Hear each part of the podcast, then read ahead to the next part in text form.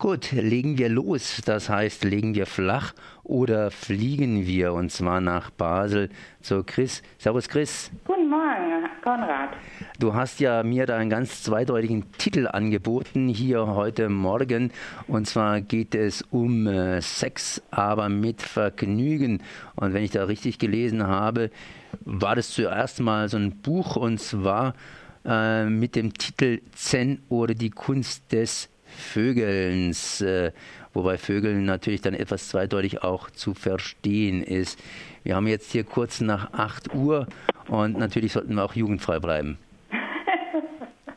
Ja, das ist natürlich ein auch richtig reißerischer Titel, aber das passt ja auch zu den zwei, die das da alles, äh, oder die drei, das ist eine Familienkreation, das Ganze.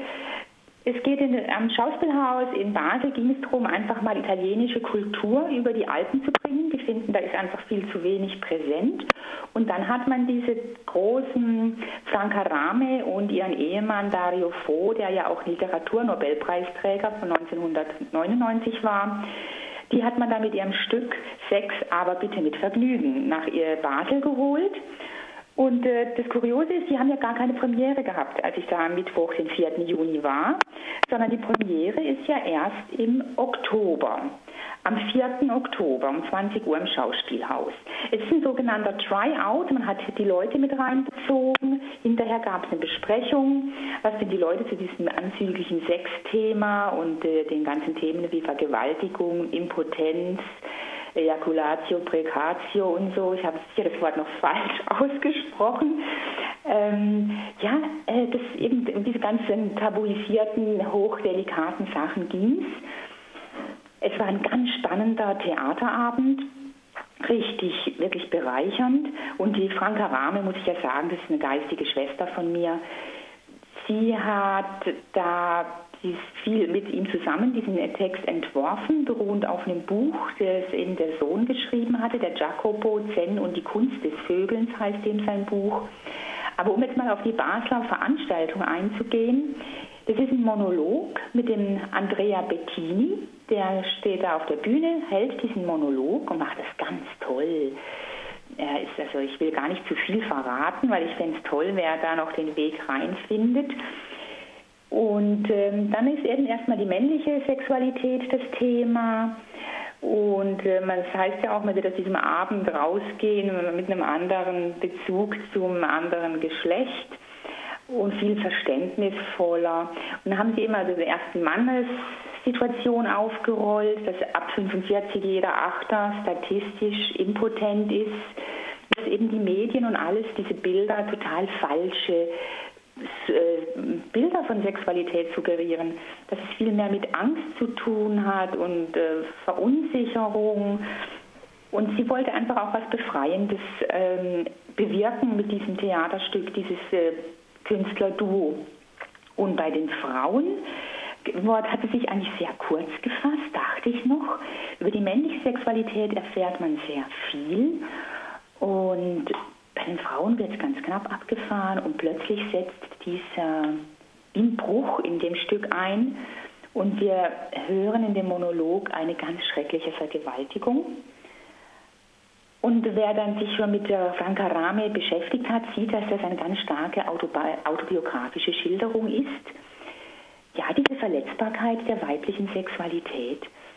Und die Franca Rame hat in diesem Jahrgang 37, sie ist gestorben letztes Jahr in Mailand, kam aus einer Schauspielerfamilie und hat mit diesem Dario Fo, das war eine geniale Begegnung, diese zwei Künstler, hat sie schon in den 60er, 50er Jahren Bühnenkunst gemacht, sehr pro, also provozierend. Und dann kamen sie auch ins Fernsehen, weil sie so gut waren und haben die Mafia auf die Schippe genommen und halt das spießige Bürgertum.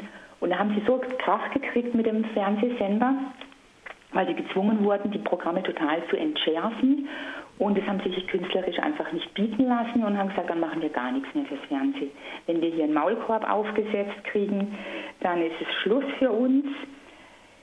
Ja, und dann haben sie sich in der 68er-Bewegung richtig in der außerparlamentarischen Linken engagiert, wurden auch wirklich militant, weil die Zustände unmöglicher waren, haben in der Peripherie ihre Schauspiele gezeigt Und dann begann die Franca Rame sich beim Soccorso Rosso, wir kennen ja die Brigade Rosso, also bei der Rettung der, der Roten Bewegung für die politischen Gefangenen einzusetzen. Und diese Entscheidung, die musste teuer bezahlen.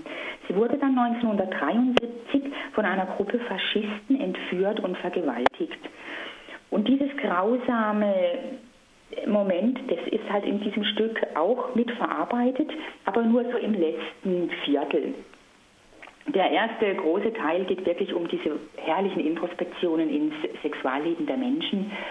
Und sie sagt halt, dass viele Beziehungen auseinandergehen, weil die Menschen ihre sexuellen Bedürfnisse gar nicht kommunizieren können und dann entfremden sie sich voneinander. Ja, das war ein großes Recherchethema der beiden. Und nachher hat sich die Franca Rami stark mit den äh, Frauenthemen in Italien beschäftigt. Nach der Vergewaltigung wurde sie noch viel radikaler. Bei Referenten über Scheidung und Abtreibung hat sie ganz massiv mitgemischt. Und was natürlich auch lesenswert ist, ist dieses offene Zweierbeziehung. Das ist sicher vielen auch schon ein Begriff. Das hat sie zusammengeschrieben mit ihrem Mann Dario Fo oder das andere Theaterstück Nur Kinder, Küche, Kirche. Und sie hat sich ja auch für die Behinderten, Emigranten, die Umwelt, den Frieden. Sie war eine sehr engagierte Intellektuelle und Schauspielerin. Also von daher war es für mich wirklich ein interessanter Abend in Basel. Jetzt hast du natürlich einiges entschärft. Also Sex, aber mit Vergnügen, das ist keine seichte Komödie, wenn ich das richtig äh, jetzt interpretiere, sondern das ging auf der einen Seite zur Sache, auf der anderen Seite einen starken politischen ja, Impuls und äh, auf der dritten Seite, wenn man so sagen darf, gewisse Sache, die zum Nachdenken anregt. Naja, es gab schon viel zu lachen, muss ich also ehrlich sagen. Also die ersten drei, die ersten 40 Minuten, da lacht man sich krumm. Und das Fiese ist ja, er sagt dann, wir lachen nicht übereinander, bitte lasst uns doch miteinander lachen. Weil man ja zuerst in diese männliche Sexualität so Einblicke bekommt. Nein, nein, das hat schon was Komödiantenhaftes. Also es ist ja auch eine schamhafte Geschichte, ne, wenn man so, wenn da jeder seine Sexualität, dann wurden ja die Leute immer gefragt, wie läuft es denn bei Ihnen und so. Ne? Also das war dann schon einfach auch raffiniert gemacht, dieser Einbezug des Publikums. Mhm. Jetzt hast du gesagt, es war keine Premiere, sondern eine Vor, Vor, Vor oder irgendwas. Ein Try-Out. Try-Up, das heißt äh, praktisch sozusagen eine, eine, erste kurze Aufführung. Ähm, genau der Haken an dem Ganzen. Sie sagen ja, Sie hätten die Premiere am 4. Oktober, widersprechen sich aber und sagen, nee, ich glaube, die Premiere sagen wir ab. Wir machen wieder einen Tryout und wir wollen eigentlich das alles immer nur ausprobieren mit euch, dem verklemmten Publikum weil wir ja heute alle, es ist ja wie so ein Backlash, die 68er-Bewegung sagte ja, wer zweimal mit der gleichen pennt, gehört zum Establishment. Da war ja in Sachen Sexualität eine riesen innovative Kraft da. Und heute verkriechen sich wieder alle in Hochzeitsmessen und diesem ganzen Bimborium. Und von daher wollen die natürlich auch die Leute richtig ins Boot holen. Ich glaube nicht, dass es, ob es überhaupt je zu einer Premiere kommt.